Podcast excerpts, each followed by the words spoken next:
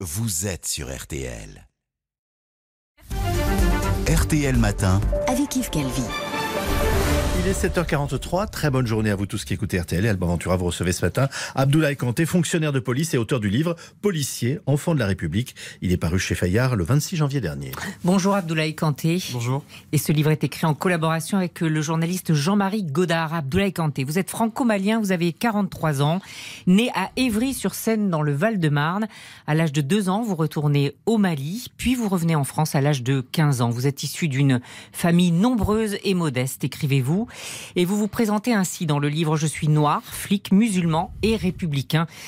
Est-ce que ça vous donne le droit de dire que le racisme, c'est vous qui en parlez le mieux dans la police? Oh, Je peux pas dire que j'en parle le mieux, mais je pense que quand on dit qu'on est flic euh, noir euh, et policier et aussi musulman, c'est son, on va dire, euh, on essaie de me poser dans des cases, etc. Et moi justement, je veux pas. C'est qu'on peut être toutes ces, c'est on va dire être flic noir, euh, musulman et être aussi un fervent défenseur des valeurs de la République. Mais le racisme, vous l'avez subi? Je l'ai subi dans les deux sens. C'est-à-dire que je l'ai subi à la fois euh, dans la police, euh, parce que effectivement avec de- des certains comportements, des primades venant de certains collègues. Comme quoi, par exemple? Bah, par exemple, quand euh, vous avez, euh, il est arrivé euh, euh, une fois dans un bureau où il y avait une certaine affiche qui euh, rappelait euh, en, euh, ce qu'on appelle, vous savez, les affiches banania, etc. Donc, euh, pour moi, c'était une espèce de forme de racisme et déjà une forme d'agression déjà envers les personnes qui sont dans la même corporation. Mais je pense aussi que comment j'ai combattu, c'est que je l'ai dénoncé. Et quand vous le dénoncez et que vous ne le laissez pas comme ça, ça montre qu'il faut le combattre. Et évidemment, cette affiche a été enlevée euh, très rapidement et la personne en question a été sanctionnée. Dans l'autre sens, le fait d'être noir et aussi euh, d'être policier, des personnes qui sont entre parenthèses de la même origine que vous et de la même couleur, estiment que vous n'avez pas la légitimité d'être euh, policier. C'est-à-dire que vous êtes considéré comme une espèce de traître à la Mhm. cause, nègre de maison, euh, bounty, euh, vendu, etc. Donc vous voyez un petit peu, donc euh, si vous voulez, c'est un peu le racisme, je l'ai eu dans à double sens. Et euh, c'est ce qui fait aussi que une certaine force, se dire que ben il faut le combattre en le dénonçant et, et en se disant que voilà, c'est pas ça la vie. Mais vous, vous tenez à dire dans ce livre que la police n'est pas raciste. Bien sûr, je, continue à le dire parce que, si vous savez, la police française n'est pas raciste. Mais évidemment, il existe une minorité des individualités qui ont un comportement raciste et qui font dénoncer. Mais quand vous regardez à l'échelle des 150 000 euh, femmes et hommes euh, qui composent cette, euh, cette corporation, vous avez diverses personnes, diverses origines. Encore une fois, la police est, on va dire, un vecteur d'intégration.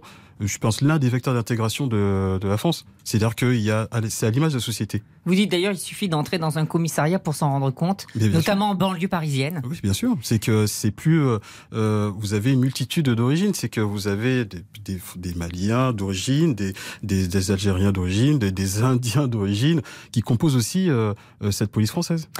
Alors, le, le- le racisme, vous le subissez, vous dites de ceux que vous arrêtez aussi, parce que en banlieue, vous avez entendu, euh, mais toi qui es noir, tu oses contrôler tes frères de couleur? Bien sûr, bien sûr. Bah oui, c'est. euh, Mais qu'est-ce que vous leur répondez? Bah, je leur réponds que je m'en fous de ta couleur. Ce que je fais, c'est que je fais juste mon travail. Je vais vous faire juste une petite un petit aparté, c'est que pas plus tard qu'hier, il y a un collègue qui euh, a vu que je sors, qui a lu mon livre et qui lui, pareil aussi, est d'origine euh, étrangère entre parenthèses, et qui m'expliquait merci. Il me disait merci quand même de, de pouvoir prendre la parole et de dire ce que nous aussi on peut subir euh, par rapport à, à cela. Et merci, ça permet aussi de se dire que nous sommes fiers de ce que l'on est et de sont fiers de ce, ce que l'on fait comme travail. Abdoulaye Kanté, vous n'appartenez à aucun syndicat.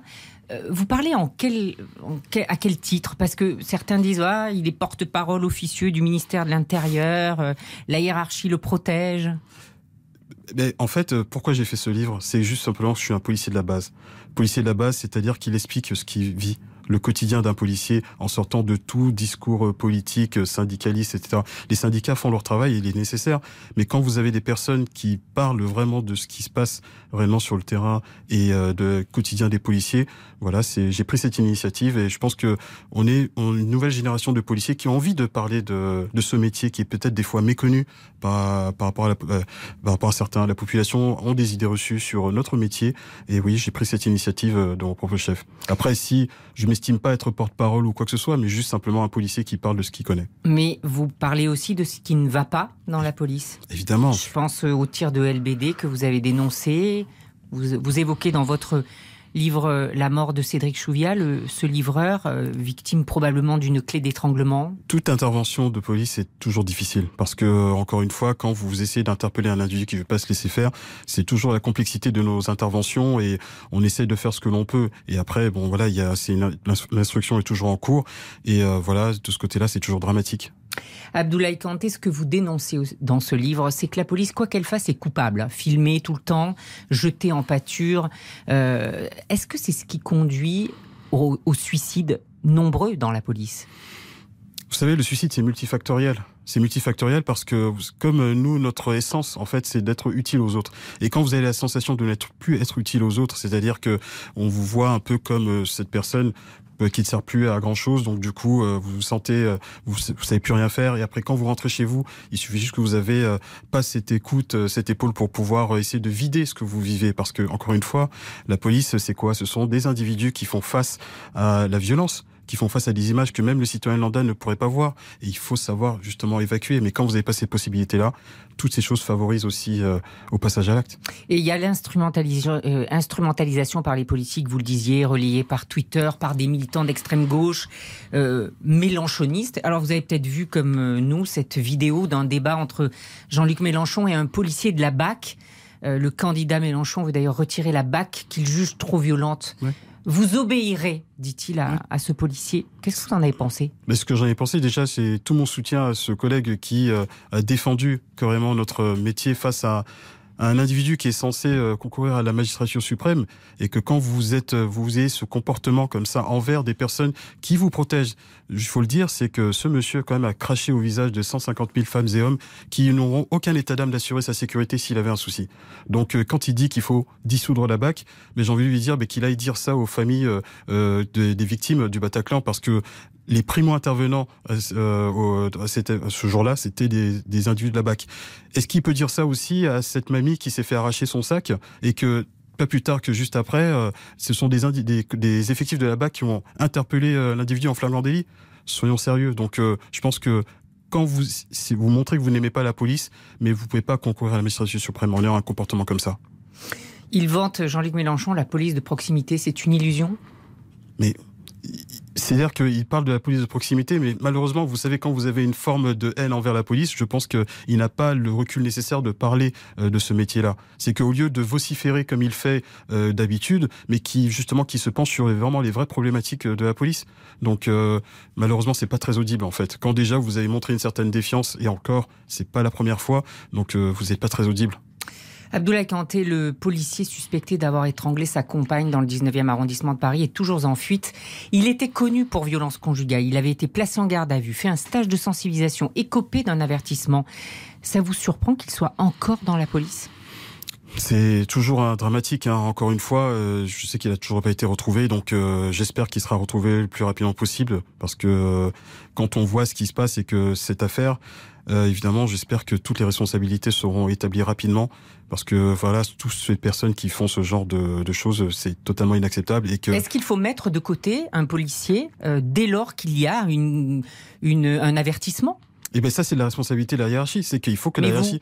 Ah ben moi pour moi c'est évidemment c'est totalement logique quand c'est avéré que la personne est auteur de violences euh, entre parenthèses conjugales de, de, de la sorte, évidemment elle n'a pas matière à, travailler euh, dans un métier qui est censé accueillir euh, du public, notamment euh, des femmes victimes de violences conjugales.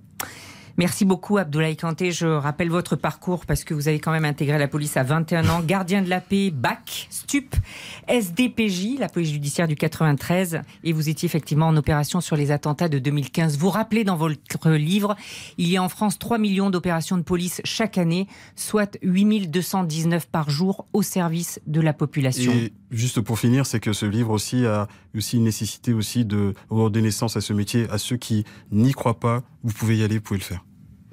Merci, ça s'appelle Policier, enfant de la République chez Fayard. Merci beaucoup. Et je retiens aussi cette phrase que vous venez de prononcer. La police est un facteur d'intégration dans notre pays. Merci infiniment. Vous restez avec